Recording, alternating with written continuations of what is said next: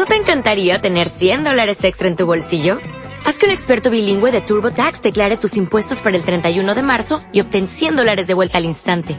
Porque no importa cuáles hayan sido tus logros del año pasado, TurboTax hace que cuenten. Obtén 100 dólares de vuelta y tus impuestos con 100% de precisión. Solo con Intuit TurboTax. Debes declarar para el 31 de marzo. Crédito solo aplicable al costo de la presentación federal con TurboTax Full Service. Oferta sujeta a cambios o cancelación en cualquier momento. La ley del 1. Libro 4. Sesión 83. 5 de abril de 1982. Ra. Soy Ra. Os recibo en el amor y la luz del infinito Creador. Estoy en comunicación con vosotros. Interrogador. En primer lugar, ¿podríais indicar la condición del instrumento? Ra. Soy Ra. Es la misma que se indicó anteriormente. Interrogador. ¿Podríais indicar por qué últimamente el instrumento está ganando peso después de cada sesión, en lugar de perderlo? Ra. Soy Ra. Es erróneo suponer que el complejo corporal físico del instrumento gana peso debido a la sesión de trabajo con Ra. Para que pueda producirse este contacto, ya no es necesario emplear material físico del instrumento en ninguna medida apreciable, gracias a la determinación del grupo de que el instrumento no utilice la energía vital que pudiera necesitar ya que el nivel del complejo energético físico se encuentra muy bajo. La energía para estos contactos es producto de una transferencia de energía, y por tanto el instrumento no debe seguir pagando ese precio físico. Por esa razón el instrumento no está perdiendo peso. No obstante, su aumento de peso es producto de dos factores. El primero es la mayor sensibilidad de este vehículo físico hacia todo lo que tiene ante él, incluyendo elementos hacia los que presenta distorsiones que llamaríais alérgicas. El segundo factor es la dinamización de esas dificultades. Afortunadamente para este contacto y para la encarnación de esta entidad, no presenta distorsión hacia un exceso de alimentación, pues la carga excesiva de este complejo físico tan distorsionado anularía incluso la más ferviente de las afirmaciones de salud-enfermedad, y haría al instrumento más proclive a las distorsiones de enfermedad-salud o, en el caso extremo, a la muerte física. Interrogador. Gracias. Voy a plantear una pregunta larga y compleja, y pediría que la respuesta se dé por partes, en caso de que exista una diferencia significativa entre antes y después del velo, de forma que pueda hacerme una idea de cómo lo que experimentamos actualmente favorece una mayor polarización. Durante la encarnación en tercera densidad, ¿cuál fue la diferencia significativa entre antes y después de la implantación del velo en los siguientes puntos? Sueño, actividad onírica, dolor físico, sufrimiento mental, sexo, enfermedad, programación del catalizador, catalizador aleatorio, relaciones, comunicación con el yo superior o con la totalidad de mente cuerpo espíritu, o cualquier otra función de mente, cuerpo o espíritu.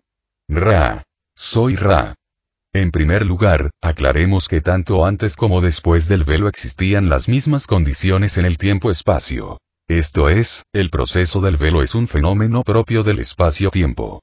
En segundo lugar, el carácter de la experiencia se alteró drásticamente por el proceso de implantación del velo. En algunos casos, como para los sueños y el contacto con el yo superior, la experiencia fue cuantitativamente diferente, debido al hecho de que el velo es una de las primeras causas del valor de los sueños, y es también la única puerta ante la cual el yo superior debe aguardar su entrada. Antes del velo, los sueños no tenían como finalidad emplear el inconsciente para reforzar el uso de los catalizadores, sino que se utilizaban para aprender a enseñar de instructores alumnos de planos interiores así como de origen exterior de una densidad superior. Puesto que vuestra experiencia incluye todos los temas de los que habéis hablado, podéis observar que durante el proceso de implantación del velo no se produce un cambio cuantitativo en la experiencia, sino un cambio cualitativo. Tomemos como ejemplo vuestras actividades sexuales de transferencia de energía. Si deseáis tratar otras materias en detalle, no dudéis en indicarlo inmediatamente. Para los que no estaban tras el velo, cada actividad sexual era una transferencia. Había algunas transferencias de fuerza, aunque debido a la ausencia del velo el poder de la transferencia quedaba bastante atenuado. En tercera densidad las entidades tratan de aprender los caminos del amor. Si se es capaz de reconocer que todos son un mismo ser, se torna más difícil para la personalidad no disciplinada escoger una pareja y, por lo tanto, iniciarse en un programa de servicio. Es mucho más probable que la energía sexual se disipe más aleatoriamente, sin grandes alegrías ni tristezas según las experiencias. Por esa razón, la transferencia de energía del rayo verde, que se daba prácticamente sin excepción en la transferencia de energía sexual antes del velo, era débil y sin cristalización significativa. Las transferencias y los bloqueos de energía sexual después del velo han sido abordados anteriormente. Puede verse que se trata de un estudio más complejo, pero muy eficaz para la cristalización de los que aspiran al centro energético del rayo verde. Interrogador. Puesto que estamos con el tema del sexo, tomemos la relación antes y después del velo, de las enfermedades, y en particular de las enfermedades venéreas.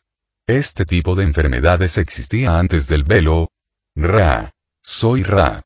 Existe lo que se ha llamado enfermedad de este tipo y de otros, antes y después de este gran experimento. Sin embargo, como las enfermedades venéreas dependen en gran medida de formas pensamientos de naturaleza distorsionada y asociadas a bloqueos de la energía sexual, las enfermedades venéreas son casi enteramente producto de interacciones entre complejos mente-cuerpo-espíritu después del velo. Interrogador. Habéis mencionado que existían en pequeña medida antes del velo. ¿Cuál era la fuente de su desarrollo en ese momento? Ra. Soy Ra. La fuente era tan aleatoria como la naturaleza de las distorsiones de enfermedad en general. Cada parte del complejo corporal se encuentra en un estado de crecimiento en todo momento. La situación contraria se considera enfermedad y cumple la benigna función de poner fin a la encarnación en la confluencia apropiada de espacio-tiempo. Esa fue la naturaleza de la enfermedad, incluyendo las que llamáis venéreas. Interrogador. Voy a hacer una exposición que espero corrijáis. Tal como veo la naturaleza de la acción de la enfermedad antes del velo, creo que el Logos decidió un programa en el que el ser individual de mente-cuerpo-espíritu continuara desarrollando su mente, y donde el cuerpo sería un equivalente de tercera densidad de esa mente. El desarrollo sería continuo, a menos que hubiera una incapacidad, por alguna razón, para que la mente continuara los modelos de crecimiento. Si ese crecimiento se ralentizaba o se detenía, actuaba lo que llamamos enfermedad, hasta poner fin a esa experiencia física para que una nueva pudiera comenzar, después de examinar el proceso en su totalidad entre las encarnaciones. ¿Podéis aclarar mi razonamiento? Ra. Soy Ra. El razonamiento es bastante lúcido en este tema. Interrogador. Puesto que no había velo, no entiendo por qué la revisión de la encarnación al finalizar esta contribuiría al proceso, pues creo que la entidad ya debía ser consciente de lo que ocurría. Posiblemente esto guarde relación con la naturaleza del espacio-tiempo y del tiempo-espacio. ¿Podéis dilucidar esta cuestión? Ra. Soy Ra. Es cierto que la naturaleza del tiempo-espacio es tal que el periodo de una vida puede parecer tan completo como un libro o un archivo, y las páginas pueden ser estudiadas, ojeadas y releídas. Sin embargo, el valor del análisis es el de mero examen, y no el de estudio. En el examen, cuando es verdadero, las destilaciones de todo estudio se hacen evidentes.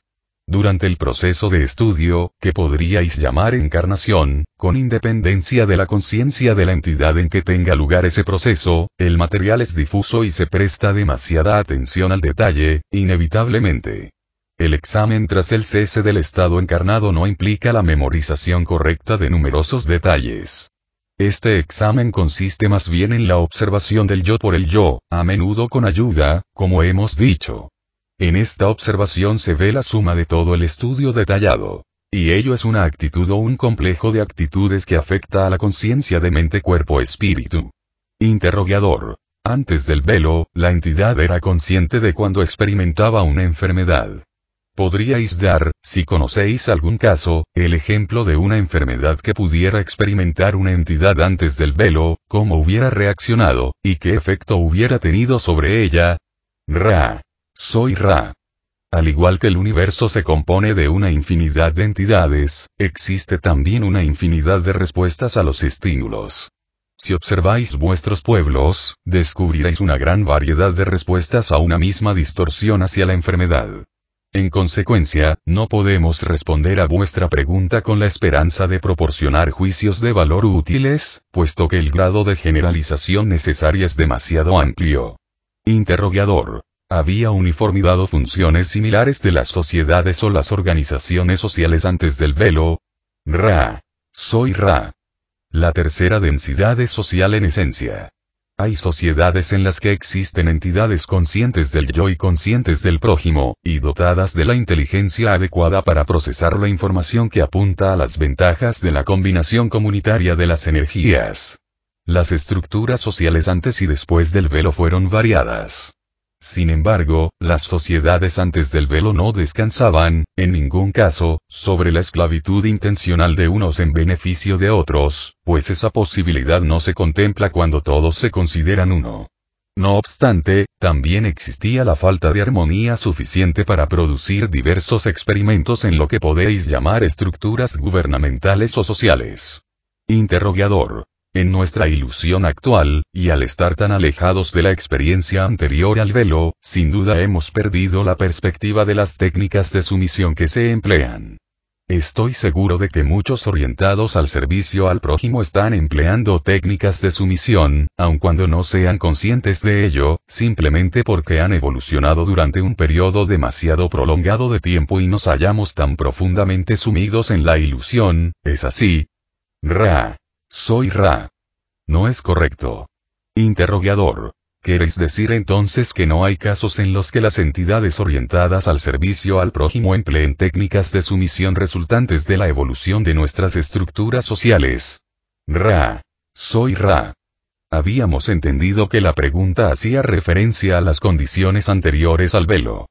En aquel momento no existía una esclavitud inconsciente, como llamáis a esa condición. En el espacio-tiempo actual, las condiciones de esclavitud no intencional y con buena finalidad son tan numerosas que no podemos siquiera enumerarlas. Interrogador. Supongo entonces que para una entidad orientada al servicio al prójimo la meditación sobre la naturaleza de estas formas insospechadas de sumisión podría favorecer la polarización. Ra. Soy Ra. Totalmente correcto. Interrogador. Diría que un gran porcentaje de las leyes y restricciones que forman lo que llamamos nuestro sistema jurídico son precisamente de esa naturaleza esclavizadora, ¿no os parece? Ra. Soy Ra. Es necesario equilibrar la intención de la ley, que es proteger, para que el resultado englobe una distorsión igual hacia la esclavitud. Por tanto, podemos decir que vuestra suposición es correcta.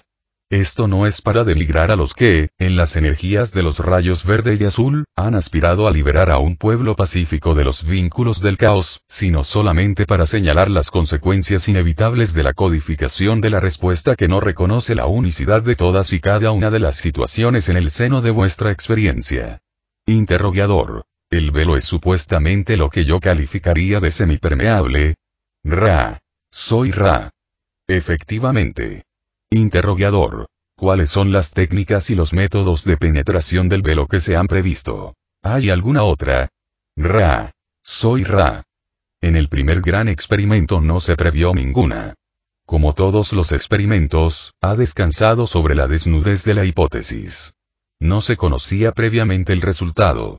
Por la experiencia y empíricamente se descubrió que había tantos medios de penetrar el velo como la imaginación de los complejos mente-cuerpo-espíritu podía proporcionar. El deseo de los complejos mente-cuerpo-espíritu de conocer lo desconocido provocó los sueños y la apertura gradual al buscador de todos los mecanismos de equilibrio conducentes a la aptitud y a la comunicación con los instructores alumnos que podían atravesar ese velo se descubrió que diversas actividades no manifestadas favorecían hasta cierto punto la penetración del velo.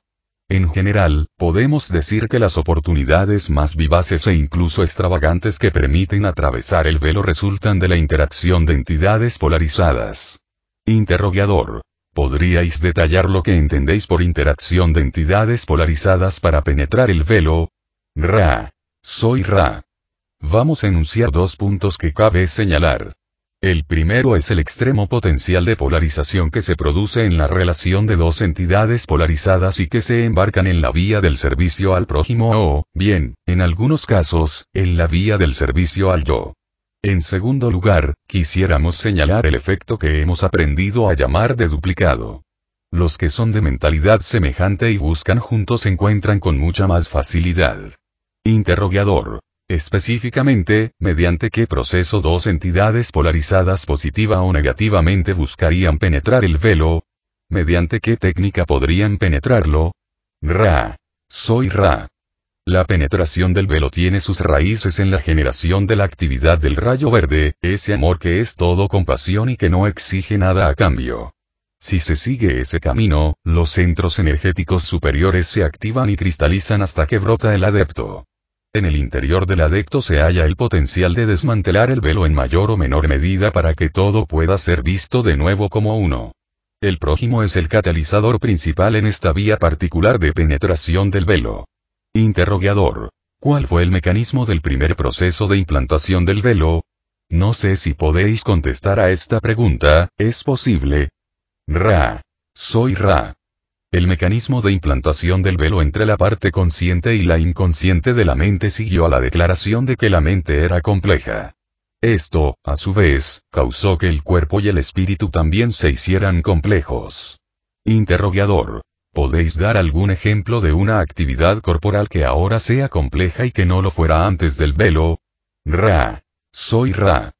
Con anterioridad al gran experimento, el conjunto mente-cuerpo-espíritu era capaz de controlar la presión arterial, el ritmo cardíaco, la intensidad de la sensación que conocéis como dolor y todas las funciones que ahora se consideran involuntarias o inconscientes. Interrogador. Cuando tuvo lugar la implantación del velo por primera vez, parece que el Logos hubiera seguido una lista de las funciones que iban a volverse inconscientes y de las que se mantendrían controladas conscientemente. Supongo que si fue así hubo una buena razón para estas divisiones. ¿Tengo alguna razón en esto? Ra. Soy Ra. No. Interrogador. ¿Podéis corregirme? Ra. Soy Ra. Hubo muchas experiencias mediante las que diferentes funciones o distorsiones del complejo corporal quedaron veladas, y otras no. Un gran número de estos experimentos resultó en complejos corporales no viables o solo parcialmente viables. Por ejemplo, no es un mecanismo orientado a la supervivencia que los receptores nerviosos eliminen inconscientemente toda distorsión hacia el dolor. Interrogador. Antes del velo, la mente podía suprimir el dolor. Entiendo, pues, que la función del dolor en aquel entonces era enviar al cuerpo la señal para tomar una configuración diferente en la que desapareciera la fuente del dolor, y entonces el sufrimiento podría eliminarse mentalmente. Es correcto. Había otra función propia del dolor antes del velo. Ra. Soy Ra. La suposición es correcta. La función del dolor en aquel momento era la de servir de mecanismo de disparo de la alarma que indica el fuego a los que no pueden oler el humo. Interrogador. Pongamos por caso que en aquel entonces una entidad se quemara la mano por descuido. E inmediatamente, retiraría la mano del objeto candente y después, para dejar de sentir el dolor, su mente lo cortaría en seco hasta que la mano curara, ¿es así? Ra. Soy Ra. Así es. Interrogador. En nuestra ilusión actual eso equivaldría a eliminar cierta cantidad del catalizador que acelera nuestra evolución, ¿es así? Ra. Soy Ra. La actitud hacia el dolor varía de un complejo mente-cuerpo-espíritu a otro. Vuestra verbalización de la actitud hacia la distorsión conocida como dolor genera distorsiones útiles para el proceso evolutivo. Interrogador. Lo que trataba de indicar es que el plan del logos al implantar un velo entre la mente consciente y la inconsciente, de forma que el dolor no pudiera controlarse tan fácilmente, debe haber creado un sistema de catalizadores que no eran productivos con anterioridad.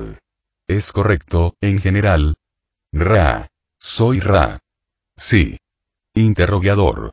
Parece que en algunos casos ese uso del catalizador es casi una condición de huida para algunas entidades, pues experimentan mucho más dolor del que pueden utilizar provechosamente respecto a su naturaleza catalítica. ¿Podéis comentar este punto? Ra. Soy Ra.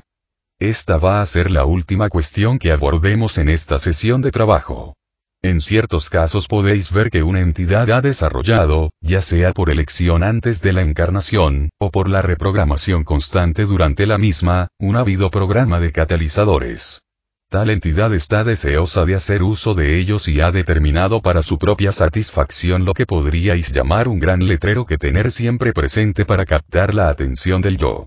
En estos casos puede parecer que existe un gran despilfarro del catalizador del dolor, y una distorsión hacia un sentimiento de tragedia ante tanto dolor experimentado por el prójimo.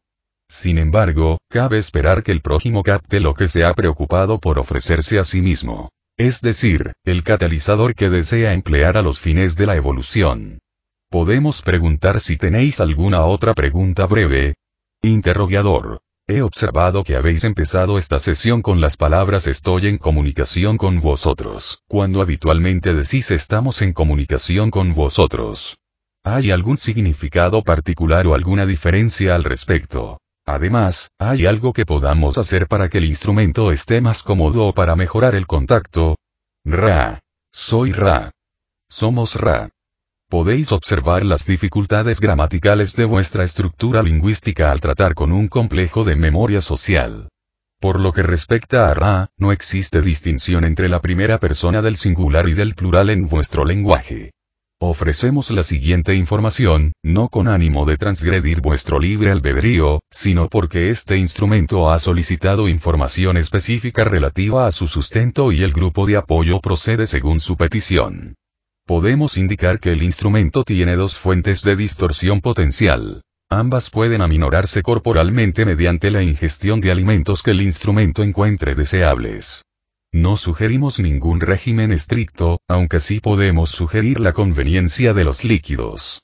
El instrumento ha aumentado su capacidad de percibir lo que puede favorecer a su complejo corporal. Las afirmaciones positivas le están ayudando, así como la luz, que es el alimento de la densidad de reposo. Podríamos pedir al grupo de apoyo que vigile como siempre al instrumento para que, en caso de desear proteínas más complejas, pueda ofrecérsele lo que presenta menor distorsión al complejo corporal, que efectivamente en este momento es susceptible de mayor distorsión. Soy Ra. Amigos, os agradecemos vuestra constante diligencia en la manifestación del deseo de servir al prójimo. Sois muy concienzudos. Los elementos accesorios se encuentran perfectamente alineados. Soy Ra. Amigos, os dejo en el amor y la luz del infinito Creador. Id, pues, y regocijaros alegremente en el poder y la paz del infinito Creador. Adonai. ¿No te encantaría tener 100 dólares extra en tu bolsillo? Haz que un experto bilingüe de TurboTax declare tus impuestos para el 31 de marzo y obtén 100 dólares de vuelta al instante. Porque no importa cuáles hayan sido tus logros del año pasado, TurboTax hace que cuenten. Obtén 100 dólares de vuelta y tus impuestos con 100% de precisión. Solo con Intuit TurboTax. Debes declarar para el 31 de marzo. Crédito solo aplicable al costo de la presentación federal con TurboTax Full Service. Oferta sujeta a cambios o cancelación en cualquier momento.